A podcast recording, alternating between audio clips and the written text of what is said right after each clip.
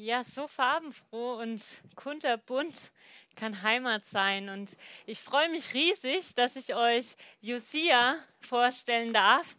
Guten Abend.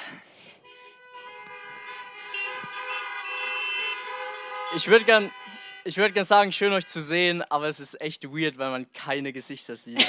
ich sehe so ein paar Kennzeichen und ein paar Scheinwerfer. Da, schöne Scheinwerfer, okay. Josia, ich hätte dich auch mit Habariako begrüßen können. Nzuri tu, una, una endeleaje. Ah, Salama. Das war Tansanisch, äh, Tansanisch bin schon die Beste, hey. Ähm, das war Suaheli und das spricht man in Tansania. Ich wollte abkürzen. Genau. Und ähm, genau da war Josia und ähm, er hat uns ähm, ja einen Erfahrungsbericht mitgebracht, ähm, was er dort hören durfte, ähm, ja, von einem Jungen. Und seid einfach mal gespannt, ähm, ja, wie jemand sein Zuhause, seine Heimat ganz neu finden darf. Viel Spaß. Genau. Ich hole mir gerade den Notenständer kurz rüber.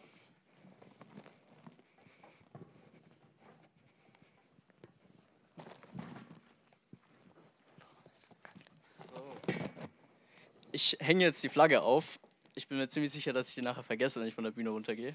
Da müsst ihr einfach laut hupen, dass ich die nicht vergesse. so. Hebt, oder? Einigermaßen. Genau. Wie Theresa schon gesagt hat, ich war sieben Monate lang in Tansania auf einem missionarischen Kurzeinsatz zusammen mit der DMG. Ähm, und ich war da zusammen mit einem anderen Deutschen, ähm, Jonathan, der hier auch irgendwo ist. Hub mal kurz, Jonathan. Dankeschön. Ähm, genau, und ich habe euch ein paar Bilder mitgebracht, damit ihr einen kleinen Einblick, Einblick bekommt. Ähm, ich arbeite zusammen mit Safina Street Network. Das ist eine Organisation, die mit Straßenkindern zusammenarbeitet. Und die DMG hat mich gebeten, euch heute eine Geschichte zum Thema Heimat zu erzählen. Und ich musste nicht lange überlegen, bis ich eine Geschichte hatte, weil Heimat ist für Straßenjungs, glaube ich, ein ziemlich großes Thema, ähm, mit dem relativ viele auch zu kämpfen haben oder zu Hause auch. Ähm, und wir haben dort in einer tansanischen Gastfamilie gelebt. Diese äh, Familie zu Safina gehört. Safina war eben diese Organisation. Und dort haben wir zusammen mit 15 bis 17 ähm, ehemaligen Straßenjungs gelebt. Also die waren früher auf der Straße und leben jetzt dort in dieser Familie. Und wir waren eben Teil dieser Familie. Und ein Junge dort, der hieß Baraka. Und Baraka hatte keine leichte Kindheit. Der ist bei einer sehr armen Mutter geboren und schon früh von zu Hause abgehauen und hat dann kurz auf der Straße gelebt, kam dann in ein Kinderheim.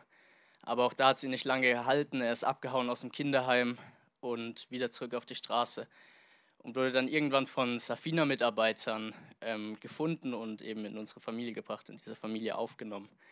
Ähm, Baraka war elf Jahre alt, als wir dort waren und er ist kurz bevor Jonathan und ich nach Tansania gekommen sind, auch nach, ähm, in diese Gastfamilie gekommen. Und seine Mutter hat aber die Safina-Mitarbeiter schon, bevor er gekommen ist, vorgewarnt. Ähm, die hat gesagt, Baraka hat ein wanderndes Herz, den hält es nirgends lange, also der wird auch nicht lange bei euch bleiben.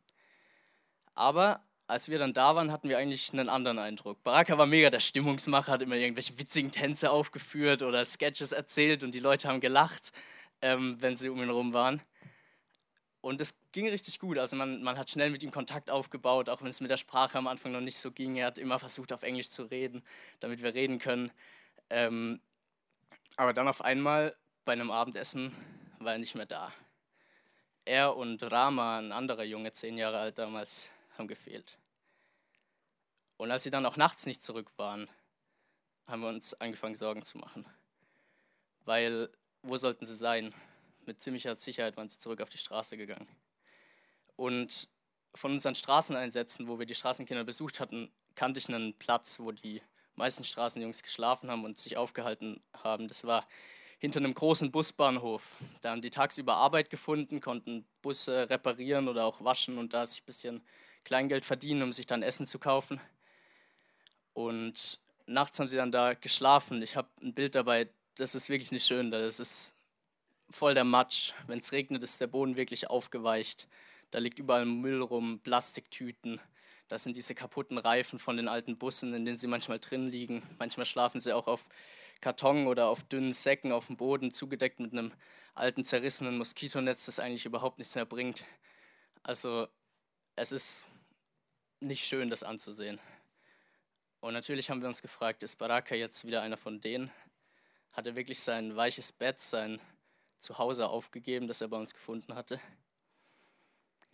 Umso größer war die Freude, als wir ihn am nächsten Tag äh, wiedergesehen haben zusammen mit Rama, weil nachts waren ein paar von unseren Elternjungs rausgegangen, um ihn zu suchen und haben ihn tatsächlich gefunden und sogar beide. Ähm, die Freude wurde dann ein bisschen getrübt, als wir in ihre Augen geschaut haben. Die waren rot und trüb vom Kleberschnüffeln oder Marihuana rauchen. Und das ist bei 10-, 11-Jährigen, die wie deine kleinen Brüder sind, schon heftig zu sehen. Aber irgendwie hat sich Baraka dann schnell wieder bei uns eingelebt. Ähm, Rama ist übergangsweise in ein anderes Zuhause von Safina gekommen, damit die einfach nicht auf dumme Ideen kommen, sich gegenseitig hochschaukeln. Und dann hatten alle das Gefühl, jetzt funktioniert es wieder richtig gut und nach einem Monat sollte Rama dann wieder zurück zu uns kommen. Und Baraka hat sogar noch mit Mama, unserer Pflegemutter, ähm, gebetet und ähm, die haben zusammen gebetet, dass er diesmal die Kraft hat, da zu bleiben und dass er nicht schon wieder abhaut, auch wenn Rama vielleicht ihn dazu überreden will. Und dann kam Rama und es hat zwei oder drei Tage funktioniert und dann waren sie wieder weg. Und beim zweiten Mal war es nochmal anders für uns als beim ersten Mal, weil beim zweiten Mal ist es keine spontane Fehlentscheidung mehr. Dann ist es so endgültig irgendwie. Hatten die zwei jetzt wirklich ihre Entscheidung getroffen gegen ein geregeltes Leben, gegen ein Leben mit Bildung, mit Schule, mit irgendwann auch einem Beruf und sich für ein Leben in Armut entschieden auf der Straße, wo es vielleicht viel zu früh auch in Drogensucht enden würden. Die Gedanken haben uns beschäftigt, als wir am nächsten Tag mit einem Safina-Mitarbeiter zusammen, der hieß Nico, ähm, die zwei gesucht haben. Wir sind als erstes zu diesem ähm, Platz hinter dem alten Busbahnhof gegangen ähm, und haben da die Jungs gefragt, ja, wisst ihr, wo die sind? Und die haben gesagt, ja, ja, die waren heute Nacht hier, die haben hier geschlafen. Und einer wusste sogar, der Whitey wusste sogar, dass sie zu Baba Watoto gehen wollten. Baba Watoto ist auch eine Organisation dort, die Nachmittagsprogramm für die Jungs anbietet, ähm, damit die halt nicht auf dumme Ideen kommen. Und genau, dann sind wir zu Baba Watoto gegangen und sind da in diesen Innenhof reingekommen. Das war so ein viereckiges Gebäude mit Innenhof.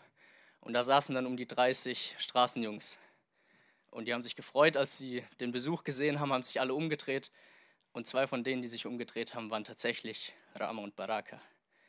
Die beiden haben aber komplett unterschiedlich reagiert. Baraka hat sich umgedreht und uns angelächelt. Der hat sich offensichtlich gefreut, uns zu sehen.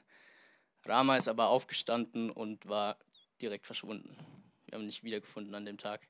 Baraka wollte mit uns mitkommen, was mega schön war, aber er sah schon nach einer Nacht nicht mehr aus wie der Stimmungsmacher, der, der sich wohlfühlt an einem Ort, der alle mitreißen kann, sondern er sah nach nur einer Nacht direkt wieder aus wie ein Straßenjunge. Dreckiger Körper, keine Schuhe, barfuß auf den spitzen Steinen unterwegs, eine viel zu weite kurze Hose, die mit irgendeinem Gürtel provisorisch festgeknotet war und dann noch ein zerrissenes T-Shirt oben. Das war, tat weh, den kleinen Bruder, kleinen Pflegebruder so zu sehen. Ähm, wir haben ihn dann mitgenommen. Er hatte auch wieder diese trüben, verkifften roten Augen. Ähm, und wieder hat er sich relativ schnell wieder eingelebt. War wieder ganz der Alte. Der Stimmungsmacher, der witzige Typ. Und ähm, von Rama haben wir erstmal nichts mehr gehört. Es ging dann ungefähr drei Monate so. Baraka ging in die Schule, hat sich auch richtig gut angestellt. Seine paar englischen Worte wurden immer mehr, wobei wir jetzt auch ein bisschen Suaheli konnten, also es ging immer besser mit dem Reden. Ähm, bis dann eines Tages Baraka in die Pause ging in der Schule. Und zwischen den ganzen Kindern mit weißem Hemd und blauen Hosen, das ist die Schuluniform in Tansania, hat er einen Junge gesehen, der so gar nicht reingepasst hat. Der sah aus wie ein Straßenjunge, der hatte keine Schuluniform an. Und er hat ihn direkt erkannt. Es war sein guter Freund Rama. Und er ist direkt auf ihn zugegangen und hat ihn gefragt, Rama, was ist los? Was machst du hier, hier in der Schule? Und Rama hat gesagt, ey Baraka, hier Schule, das ist kein Ort für uns. Heute Morgen hat dein Lehrer wieder zwei von den anderen Schülern geschlagen und du bist bestimmt bald der Nächste. Lass uns abhauen, komm, wir gehen. Wir gehen zurück auf die Straße, wir leben die Freiheit, zu zweit können wir alles schaffen. Und für Baraka war das ein verlockendes Angebot. Er kannte die Freiheit von der Straße. Und vor allem hat er einen richtig guten Freund gefunden gehabt in Rama. Und wenn er jetzt sagen würde, nö, ich gehe nicht mit auf die Straße, dann war er das Weichei, das sich nicht traut, unter den Sternen zu schlafen und durch die Straßen zu ziehen. Was sollte er also sagen? Weil irgendwas in seinem Herzen war anders als die anderen Male. Er hatte jetzt Pflegeeltern, eine Pflegemutter, bei denen er sich wohlfühlte. Viele andere Jungs, die ihm zu Brüdern geworden waren. Und er hatte auch in dem, den er vor einem Jahr noch gar nicht gekannt hatte, in Gott eine Heimat, einen Halt gefunden. Und dann betet er nochmal schnell im Kopf, Gott, gib mir jetzt den Mut, Nein zu sagen. Und dann hat er Nein gesagt. Nein, Rama, ich komme nicht mit auf die Straße. Ich bleibe bei Safina. Und was Baraka da gefühlt hat, ähm, hat mir ein bisschen geholfen, als ich vor einem Monat ungefähr ähm, meinen Einsatz in Tansania drei Monate früher abbrechen musste. Ähm, meine neue Heimat, Tansania, verlassen musste wegen Corona, viel zu früh. Drei Monate länger wollte ich eigentlich bleiben. Und hier in meine alte Heimat Deutschland zurückgekommen bin. Und es war mega strange, weil ich hatte auf einmal zwei Heimaten. Und nach so einem Auslandseinsatz schwimmt man auch mega zwischen den Welten und man hat irgendwie nicht die Orientierung. Aber da war es mega cool, das zu wissen, was auch Baraka wusste dass wir in Gott eine Heimat haben. Und dass wir, wenn wir uns an ihm festhalten, auf ihm, dem Fels, uns draufbauen, dass wir dann überall daheim sind. Und dass wir gerade dann, wenn sich nichts mehr wie zu Hause anfühlt, bei ihm unsere sichere Heimat haben. Dankeschön.